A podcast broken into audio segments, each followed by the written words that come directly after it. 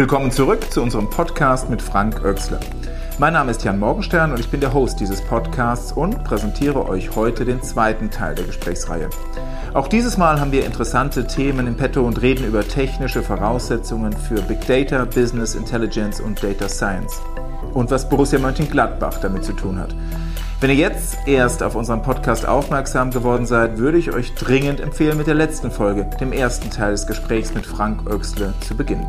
Jetzt sind wir aber bei Teil 2 und starten gleich ins Gespräch. Viel Spaß! Würdest du sagen, nur auf die Möglichkeiten ganz kurz mal ähm, zurückzukommen, die sind, würdest du das jetzt schon sagen, die sind unbeschränkt?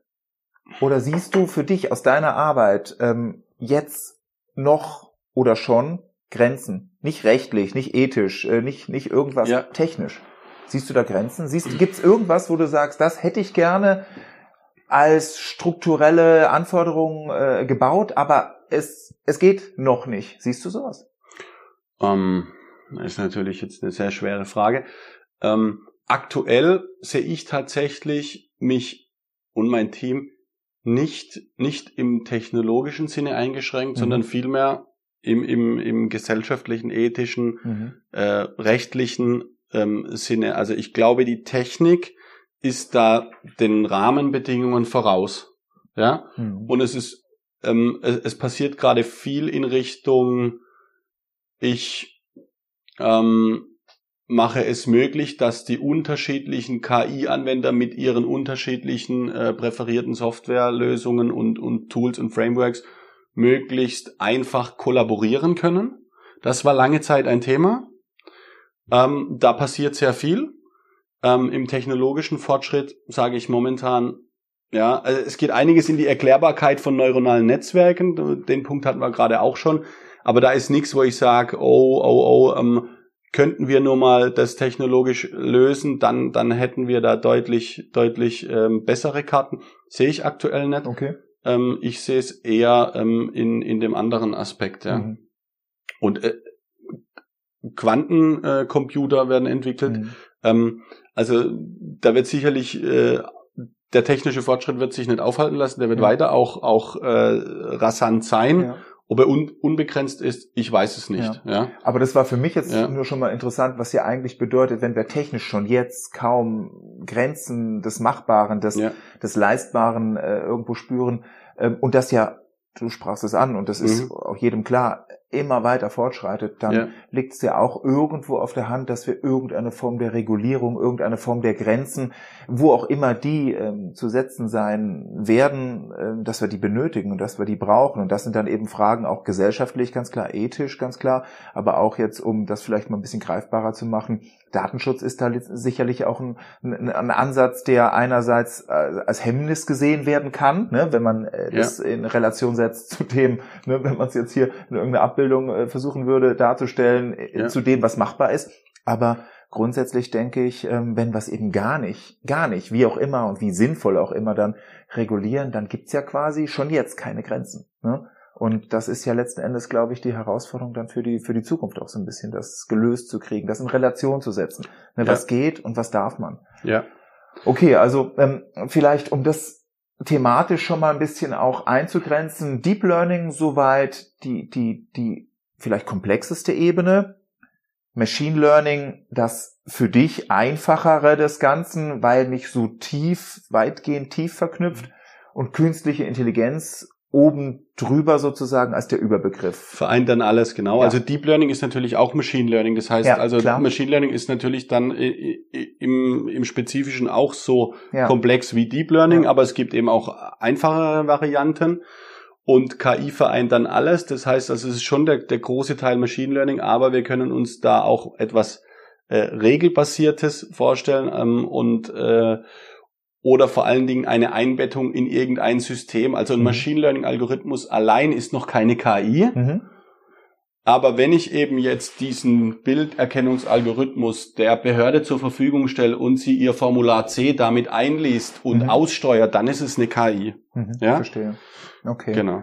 Und ähm, bedeutet aber auch, nur um jetzt auf, auf diese Frage nochmal zurückzukommen, also eine wirklich verwertbare, praxisverwertbare, belastbare, halbwegs belastbare, äh, wir haben ja noch den Anwendungsfall vorhin, äh, vor Augen mit dem, mit dem Katalog, mhm. Aussage, ähm, Geld in die Hand zu nehmen für etwas oder eine belastbare Aussage treffen zu wollen, auf welcher Motivationslage auch immer, ohne eine wirklich große Datenmenge, ist ja dann eigentlich auch bei dieser Verknüpfung kaum möglich. Das heißt, Deep Learning, Machine Learning, künstliche Intelligenz ohne Big Data im Hintergrund? Ist das möglich? Ähm, also ich kann nochmal zurück äh, auf, das, auf das Eingangsbeispiel. Das hängt davon ab, was für eine Irrtumswahrscheinlichkeit ja. ich mir zugestehe. Okay. Das hängt davon ab, wie sensibel ist mein Anwendungsfall. Mhm. Wie teuer ist das, wenn ich mich falsch entscheide? Mhm. Also auch hier die gewünschte pauschale Antwort gibt's nicht. Ja, Klar. das ist. Aber je mehr Daten ich reinspiele, umso sicherer sozusagen logisch wird so die Aussage, das. das Ergebnis, was ich früher gar nicht konnte, weil so viel äh, Studien, Untersuchungen, Marktforschungsinterviews konnte ich gar nicht durchführen, um zu einer äh, Falsifizierung wirklich belastbar oder, oder Verifizierung zu kommen. Das nimmt mir jetzt alles quasi die immer größer werdende technische Power sozusagen ab. Ne? So ist es, ja, okay. exakt, genau. Und Business Intelligence? Ja, ähm, Business Intelligence ist ähm, letzten Endes, ich sage jetzt mal salopp, messen, zählen, wiegen. Mhm. Das ist deskriptive Statistik und ähm, Beschreiben dessen, was war, mhm. in Bezug auf, auf das Business. Ja? Das heißt also, das ist sehr eng verwoben auch mit Controlling irgendwo. Mhm. Und ähm, der, der, der wesentliche Unterschied ist, dass es sich eben auf die Vergangenheit bezieht. Okay. Und dir beispielsweise sagt, im letzten Quartal hast du so und so viele Verträge abgeschlossen, du hast so und so viele Kündigungen gehabt, du hast diesen Umsatz gemacht und äh, welchen KPI du auch noch wissen möchtest und das Ganze dann beliebig runtergebrochen auf deine Standorte, auf deine Länder, auf deine Märkte, auf ich weiß nicht was, Business Units, you name it. Ja. Mhm. Das ist Business Intelligence. Und ähm, Machine Learning oder Deep Learning, KI, wie wir sie klassisch verstehen, bezieht sich natürlich auf die Zukunft. Okay. Ja? Also ich möchte vorhersagen, was mhm. passiert und ich möchte Entscheidungen datengetrieben treffen, optimieren und im Idealfall vielleicht sogar komplett von der Maschine. Ja. Okay, und das denke ich ist jetzt so ein bisschen die die Überleitung, die du die du selbst als ideale Steilvorlage jetzt geliefert hast. Wie weiß ich, was er macht, bevor er mhm. es weiß? Also mhm. quasi, wir haben jetzt gesehen, Business Intelligence ist quasi Retro-Perspektiv. Ich schaue zurück, ne? ich mhm. guck, was war, um mhm. dann irgendwelche Analysen darauf aufbauen zu können. Mhm. Ähm, aber das nehme ich jetzt auch mal einfach so mit als den maßgeblichen Abgrenzungsfaktor zu Themen wie Machine Learning, Deep Learning, künstliche Intelligenz, der eigentliche vielleicht Hauptanwendungsfall dann von Big Data und Data Scientist praktischer Arbeit, die darauf aufbaut, ist eben zukunftsorientiert. Ne? Wir wollen in die Zukunft schauen oder die Motivationslage, jetzt wer ist wir, dessen, der solche Systeme einnutzt äh, oder einsetzt, die wird wahrscheinlich primär darin liegen, in die Zukunft zu schauen oder schauen zu können, um was zu tun eigentlich, um was als Ergebnis zu erzielen oder als ähm, als, als Punkt zu definieren, worauf arbeite ich denn hin? Äh, kauft der das in einer entsprechenden Wahrscheinlichkeit oder geht vielleicht mal auch ein bisschen weg? Da kannst du uns, ähm, denke ich, auch noch ein bisschen abholen von den Anwendungsfällen. Wir müssen ja nicht immer nur über ein Kauf- oder Kundenverhalten reden. Ich denke, wir können auch über sowas wie ähm, Maintenance, Prediction, ähm, Vorhersagen im Bereich der Unterhaltungs- und Wartungsarbeiten reden, ähm, der Verschleißwahrscheinlichkeit, äh, ne, wann geht das Rohr kaputt, wann, äh, wann, wann, wann müssen die Bremsbelege gewechselt werden. Ich denke, das sind ja auch, denke ich mal zumindest, immense praxisrelevante Anwendungsfälle. Aber wie sieht das denn jetzt eigentlich aus in der konkreten Anwendung? Also ähm, Vorhersagen, Analysen, quasi 360 Grad auf den mhm. Kunden mhm. ausgerichtet. Mhm. Ähm, wo sind da wirklich die, die, die Anwendungsfälle? Wer, wer arbeitet auf sowas hin? Wer will wissen, was er macht, der potenzielle Kunde oder mhm. wer auch immer, bevor mhm. er es eigentlich selber weiß, aus deiner praktischen Erfahrung? Mhm, mhm, gern. Also diese Überleitung ist genau auch der Kasus Knaxus und das letzte Stück der Erklärung der Terminologie. Da sind wir jetzt ziemlich genau bei Data Science mhm. angelangt. Mhm. Data Science überstreicht jetzt alle bereits eingezeichneten Kreise ähm, für den Zuhörer. Ähm, wir hatten Deep Learning als Teilmenge von Machine Learning, als Teilmenge von KI und Data Science überstreicht jetzt eben alle diese drei Kreise, mhm. weil alles davon ein Stück weit mitschwingt. Und das Charakteristikum von Data Science ist eben jetzt genau, dass die Theorie in der Praxis Anwendung findet, dass mhm. ich ausgehe von einem Business-Anwendungsfall. Mhm. Das ist im Übrigen auch das Momentum, was ich gerade erlebe, wo am meisten passiert und wo auch noch am meisten äh, gelernt werden muss. Theoretisch gibt es extrem viel Menschen, die wissen inzwischen, wie Machine Learning funktioniert, die das auch programmieren können, die, die eine KI äh, entwickeln können. Nutzen im echten Leben gestiftet, haben deutlich weniger. Ja, und das ist auch genau das, was gerade passiert. Wir sind von den technologischen Mitteln meilenweit voraus im Vergleich zu dem, was wir heute in der Realität ähm, an Problemen lösen mit KI. Ja. ja? Und dann sind wir jetzt auch, glaube ich, äh, an deinem Thema. Ähm, wie sieht das jetzt konkret aus? Ähm, man, man darf jetzt nicht glauben oder, oder, oder das wäre der falsche Ansatz, dass da irgendwie jetzt ein IT-Leiter sich meldet und sagt, Mensch, ich will KI machen, weil ich finde, es ist eine spannende Technologie, sondern typischerweise ist der, ähm, der der es triggert oder von dem die Initiative ausgeht, der, der fachlich Verantwortliche. Mhm. Ja, ähm, ich habe das in meiner persönlichen Zeit äh, im, im Business auch erlebt. Ja, ähm, ich war zum Beispiel eine Zeit lang verantwortlich für Kündigungsquoten. Mhm. Ja, und habe mir dann die Frage gestellt, wie könnte ich jetzt von ähm, Kunden sozusagen von ne? Kunden ja. äh, im Subscription Business mhm. und wie könnte ich jetzt Beispiel äh, frühzeitig erkennen, wer wird wird kündigen damit man den vielleicht besonders pimpert, um da in irgendeiner Form eine Kündigung zu vermeiden. Ja? Beispielsweise, das ist jetzt ähm, ähm, vielleicht etwas äh, provokant formuliert, mhm. aber wie könnte man eben dieser Kündigung ähm, ja entgegenwirken mhm. oder vielleicht auf welche Probleme deutet sie auch hin? Mhm. Ja, um sich intern prozessual weiterzuentwickeln? Zum Beispiel, mhm. zum Beispiel ist ja ein legitimes äh, Anliegen, den, den Kunden an sich mal äh, glücklich zu machen. Ja? Und ähm, da bin ich dann relativ schnell bei der Frage, ja, wer wird denn Kündigung aussprechen? Mhm. Und ähm, da hilft mir keine Business Intelligence, weil die kann mir nur sagen, wer hat ausgesprochen. Mhm. Aber die Frage, weil die eben zurückschaut, weil die zurückschaut. Ja. Aber wer wird ähm, kündigen? Diese Frage interessiert mich natürlich heute, mhm. weil ähm, ist elementar für meine Entscheidungsfindung. Mhm.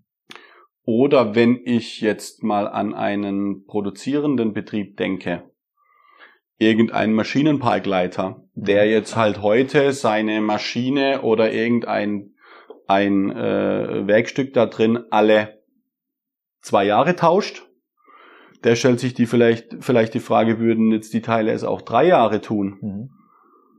Und ähm, schmeiße ich die viel zu früh weg und hab, und hab eigentlich, äh, schmeiß noch gutes Material weg. Mhm.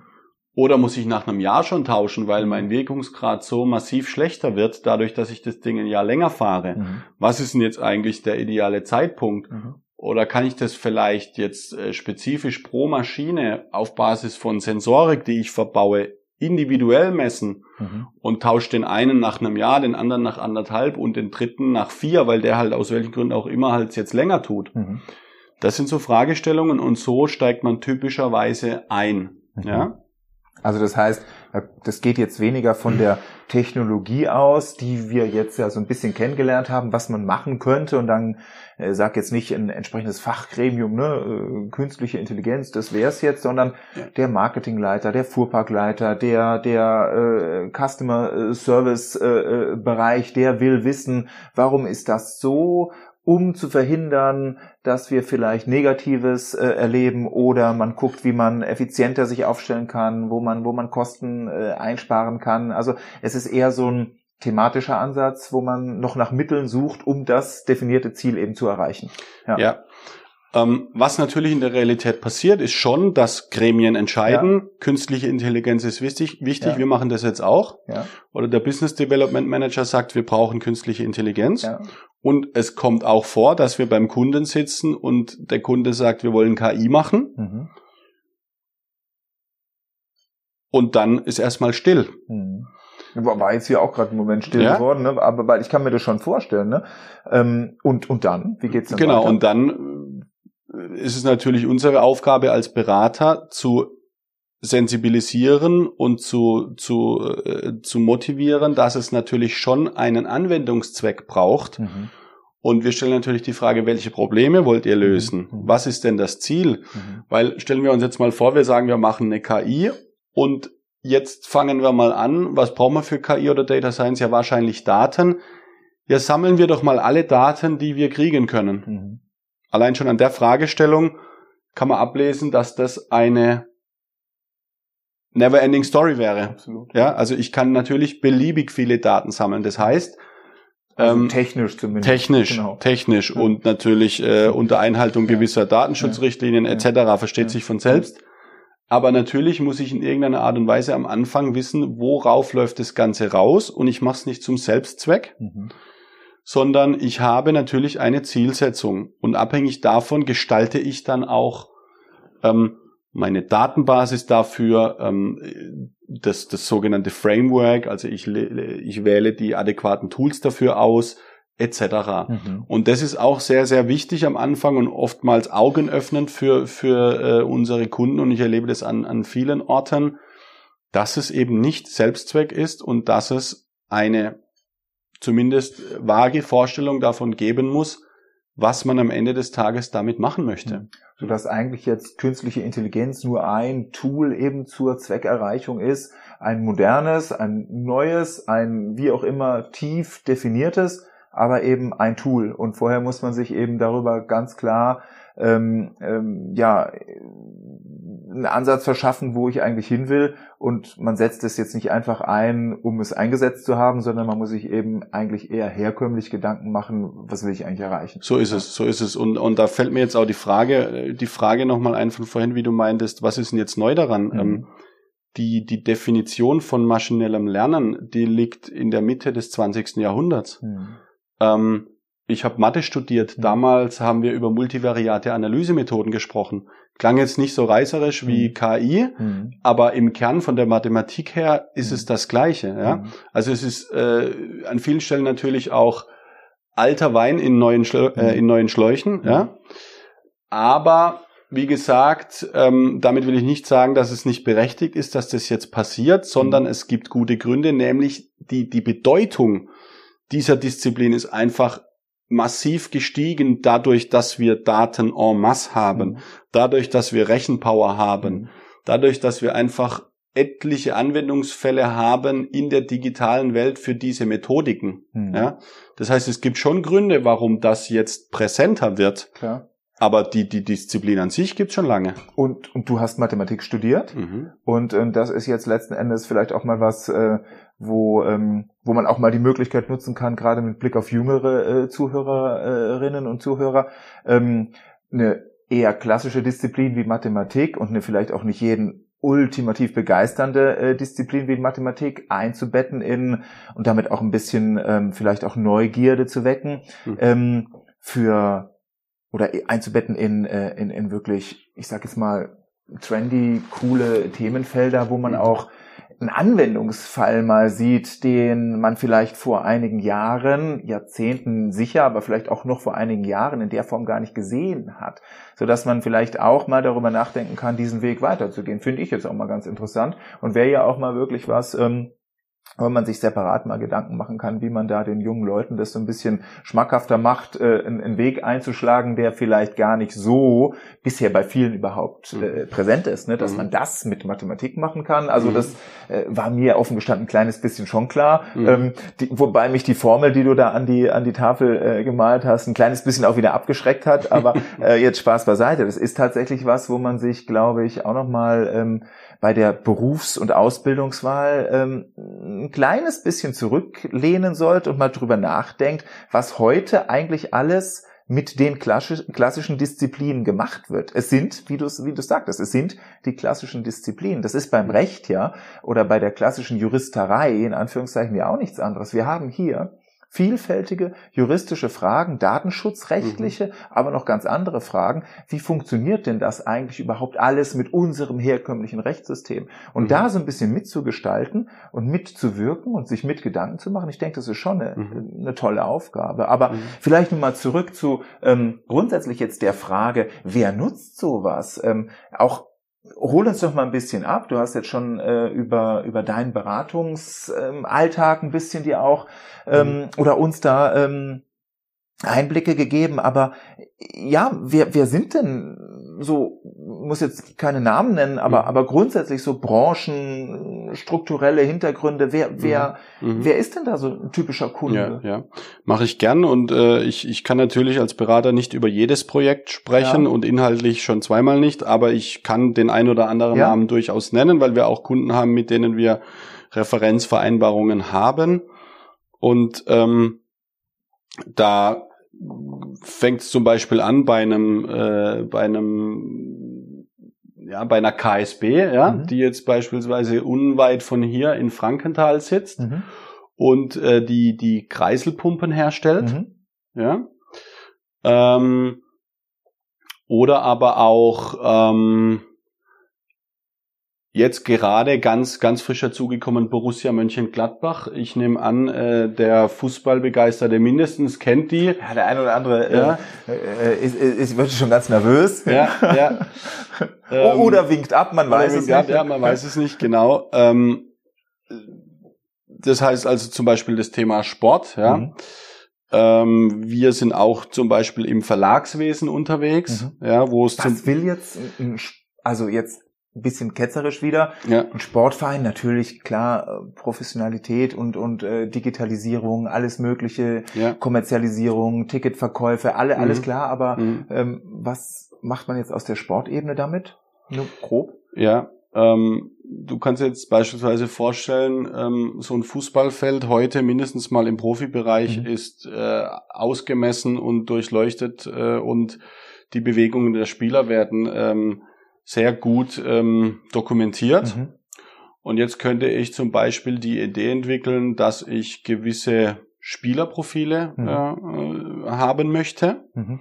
auf Basis welcher Informationen auch immer, um dann zum Beispiel meine Scouting-Abteilung loszuschicken und zu sagen, macht euch mal Gedanken, ähm, der und der Spielertyp äh, wäre uns wichtig mhm. oder der und der Spieler wird bald gehen und ich mhm. brauche einen Ersatz. Mhm. Oder ich lasse gewisse Dinge in die Trainingslehre einfließen, mhm. äh, in die Trainingsgestaltung mhm. etc. Ja. Mhm. Also da gibt's gibt's äh, genug Anwendungsfälle. Ähm, wenn ich jetzt die KSB nehme, ähm, also Industrie und produzierendes Gewerbe, da sind wir natürlich relativ schnell auch an den Klassikern wie Predictive Maintenance mhm. oder Condition Monitoring, mhm. solche Geschichten. Ähm, oder wenn ich jetzt ins Verlagswesen ähm, mal springe, da, die haben natürlich jetzt äh, die ganze Branche äh, die Herausforderung, dass das, das äh, analoge Geschäft, in dem Fall die klassische Zeitung, sehr stark auch in, ins Digitale transferiert werden muss. Mhm. Und hier kann ich mir natürlich auch solche Anwendungsfälle vorstellen, wie, wie steigere ich beispielsweise ähm, äh, Kaufwahrscheinlichkeiten, wie, wie bekomme ich äh, die Leute in, in die digitale Welt. Ähm, die Anwendungsfälle sind von Business zu Business dann, dann auch unterschiedlich. Ja. Mhm. Okay, das ist, das ist, das ist ja mal wirklich ganz interessant, das so ein bisschen eingebunden zu sehen, auch was man da wirklich mitmachen kann, was ähm, andererseits aber auch bedeutet, es gibt jetzt eine spezielle Branchenabhängigkeit äh, über, überhaupt gar nicht denkbar oder spezielle ähm, immer wiederkehrende Fragen. Klar, die ergeben ja. sich wahrscheinlich mit Blick auf Vertriebsaktivitäten mhm. und so weiter, aber ansonsten, es liegt hier an mir zu definieren, was ich will und dann setze ich eben dieses Tool ein genau. oder verschiedene Genau, genau. Die Logik ist immer die gleiche. Mhm. Ähm, vorhin war ja die Frage, wie weiß ich, was er tut, bevor mhm. er es weiß. Mhm. Ja, Im Endeffekt ist ja da die Frage, was ist das Prinzip von Vorhersagemodellierung? Mhm. Und das zugrunde liegende Prinzip ist immer, ich nehme das, was ich jetzt erneut tun möchte, aus der Vergangenheit her mhm. und schaue mir an, wie waren die Zusammenhänge in der Vergangenheit. Um zu erkennen, wie es zukünftig sein wird. Genau. Ja. Und wenn ich da einhaken darf, jetzt ähm, vielleicht auch noch mal ein kleines bisschen versucht, zumindest den, den Bogen noch größer zu spannen. Das hört man ja auch immer wieder, gerade mit Blick auf die ganz großen ne, ähm, Global Player, äh, Amazon, äh, vor allem Google ne, in der in der in der Suchmaschinenebene, ähm, dass anhand von diverser Meldungen, Beispielen angeblich diese Suchmaschinen oder wer auch immer sich die entsprechenden äh, Ziele eben gesetzt hat, schon wissen, was Menschen machen, bevor sie es selber wissen. Stimmt das? Also siehst du das wirklich auch in der in der praktischen Anwendung mit Blick jetzt vielleicht mal auf solche ähm, auf solche auf solche Player wie Google, wie Amazon, wie wie wie Apple, wie äh, ja wie wie wie die ganzen auch Verknüpfungen zu den Spracherkennungssystemen. Was spielt das für eine Rolle? Und mhm. vielleicht einfach nur gib uns mal ein mhm. paar Einblicke. Mhm. mhm. Wie wie läuft das denn heutzutage ja. wirklich? Also ähm, die Antwort ist, ist natürlich nein. Ja, was ich morgen mache, das mhm. weiß, äh, wenn überhaupt ich. Mhm. und, das, und das wissen wir oftmals ich mal, ja, noch ja, nicht. Genau. Ja. Ähm, ja, ich möchte, ich möchte da noch, noch eine, eine Ergänzung machen, die das dann auch ein Stück weit erklärt. Ich sagte gerade, ich suche mir eine Situation in der Vergangenheit, die ich jetzt wieder vorfinde, mhm. be, äh, lerne statistisch die Zusammenhänge und nehme an, mhm. die Zukunft wird sich verhalten wie die Vergangenheit. Mhm. Das ist natürlich an sich schon oftmals nicht der Fall. Mhm. Ja? Aber wir haben halt keine bessere Referenz als das, was, was, was bisher war. Ja? Mhm. Und ähm, dann habe ich einen Domänen. Es sei denn, ich verifiziere das wieder, indem ich Rückkopplung kriege wenn ich dann auch weiß, was tatsächlich eingetreten ist. Genau. Ja. Und so ist es ein permanentes Weiterlernen genau. und, ad, äh, und adjustieren. Ja. Ähm, und ich habe dabei natürlich einen Domänenexperten, ich habe einen Mathematiker und ich habe einen, einen, einen, einen Computerwissenschaftler im Idealfall ähm, und im Überschnitt sind wir bei Data Science, äh, vereint eine Person alles. Mhm. In den seltensten Fällen ist es so. Mhm. Aber von der Herangehensweise ist es branchenunabhängig das Gleiche. Mhm. Und ich brauche einen Domänenexperten oder eine Domänenexpertin, die natürlich dann die herausgefundenen Behauptungen plausibilisieren kann. Und ähm, wenn ich jetzt natürlich oftmals in einer spezifischen Branche unterwegs war als Data Scientist, dann habe ich natürlich irgendwann auch selbst die Domänenexpertise, aber typischerweise habe ich den Domänenexperten vom Kunden, mhm. will sagen, ja, es ist branchenunabhängig. Mhm. Ich muss nur die Voraussetzungen für die Herangehensweise schaffen. Mhm. Und ähm, ja, weiß ich dann, weiß Amazon, weiß Facebook, weiß Google, weiß sonst wer, was ich morgen mache? Nein, wissen sie nicht. Mhm. Natürlich haben die genannten unfassbar viele Daten. Mhm. Und somit, wir haben es einleitend erklärt, mhm. natürlich die besten Voraussetzungen für Vorhersagemodellierungen. Mhm. Weit bessere als wir alle anderen und, mhm. und jedes sonstige Unternehmen. Mhm. Aber natürlich wissen sie nicht, was du und ich morgen tun. Wo es dann schon spannender wird, ist, sie können es natürlich auf gewisse Art und Weise vielleicht beeinflussen. Mhm. Ja? Nämlich? Ja, ähm, Kunden, die XY kauften, kauften auch dies und jenes. Mhm. Und in dem Moment, wo du das angeboten bekommst, mhm. steigt natürlich die Chance, dass du das kaufst. Mhm. Ja? Dass da oftmals auch Quatsch rauskommt, sieht mhm. man, wenn man zum Beispiel gerade eben ähm, fünf Flaschen Wein gekauft hat und irgendjemand erkennt, aha, mhm. der Mensch hier ist weinaffin und mhm. äh, die Recommendation Engine bietet dir als nächstes Wein an und mhm. du denkst dir so, ja, aber ich trinke jetzt erstmal die fünf Flaschen, ja. ja. Ähm, genau, also das, da will ich sagen, nein, mhm. äh, die Maschinen wissen auch nicht, was wir morgen tun, aber es kann natürlich beeinflusst werden, ja. Mhm. Ähm, und da gibt es natürlich auch sensiblere Bereiche. Jetzt kommen wir dann auch in, in, in das Themengebiet äh, Ethik und mhm. vielleicht Regulierung, ähm, ups, Verzeihung, ähm, die Hand vom Mikro gehabt, genau. sorry.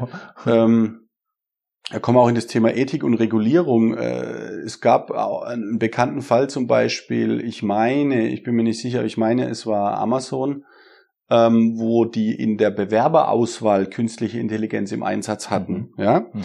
Und ähm, ist ein sehr sensibles Thema, wenn gleich sehr viele Bemühungen gerade in, in die Thematik HR, HR Analytics und so weiter gehen. Was ja eigentlich im Sport, im Profisportbereich, Scouting und so weiter auch im weiteren Sinne, ich sage jetzt mal irgendeine Form des Speziellen, aber HR ist. Ne? Ja, absolut, ja. absolut. Und ähm, was passiert? Ja, jetzt stellen wir sich mal vor, ähm, wir hatten gesagt, KI oder Machine Learning funktioniert so, ich schaue das, was ich tun will, in der Vergangenheit an, extrahiere die Zusammenhänge und wende sie auf die Zukunft an.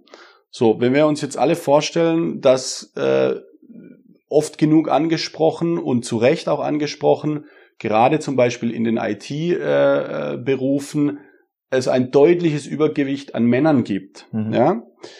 Dann lernt natürlich so eine KI, wenn ich ihr ohne weiteres Zutun den Datensatz aus der Vergangenheit gebe, dass offensichtlich das Geschlecht männlich zu einer Einstellung eher führt als das Geschlecht weiblich. Mhm. Ja?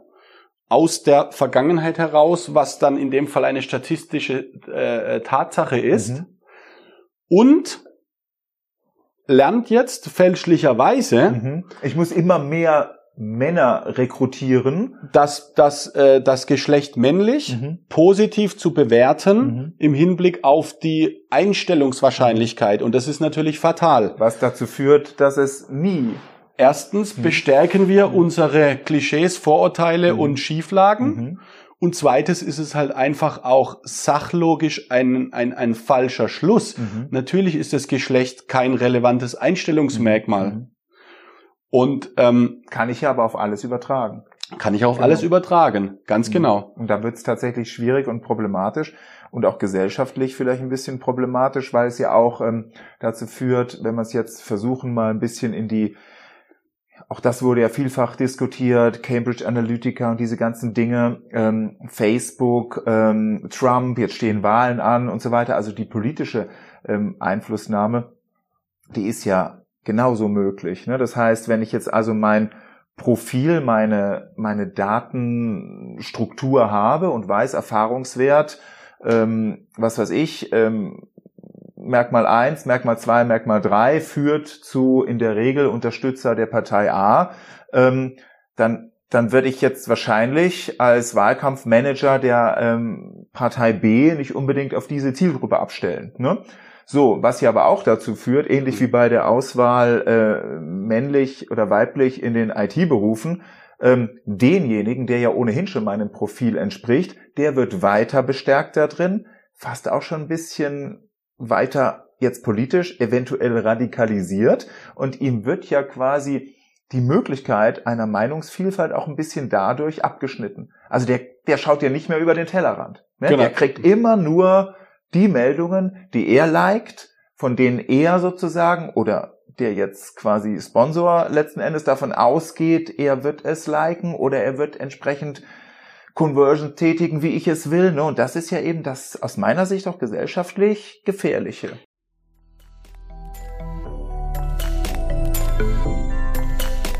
Kurzer Cut. Das war Teil 2. Meiner Meinung nach hat uns Frank Oechsler in dieser Folge sehr interessante Einblicke gegeben. Wenn ihr das auch so seht, seid gespannt, denn wir haben noch eine dritte und letzte Folge zum Thema Big Data für euch vorbereitet. Um keine News zu unserem Podcast zu verpassen, folgt unseren Kanälen Morgenstern Legal und Morgenstern Privacy auf Instagram. Schaut gerne auch mal bei LinkedIn vorbei. Alle Links zu unseren Social Media Profilen findet ihr nochmal in den Show Notes. Also, vielen Dank fürs Zuhören. Wir hören uns in der nächsten Folge. Bis dann und bis bald.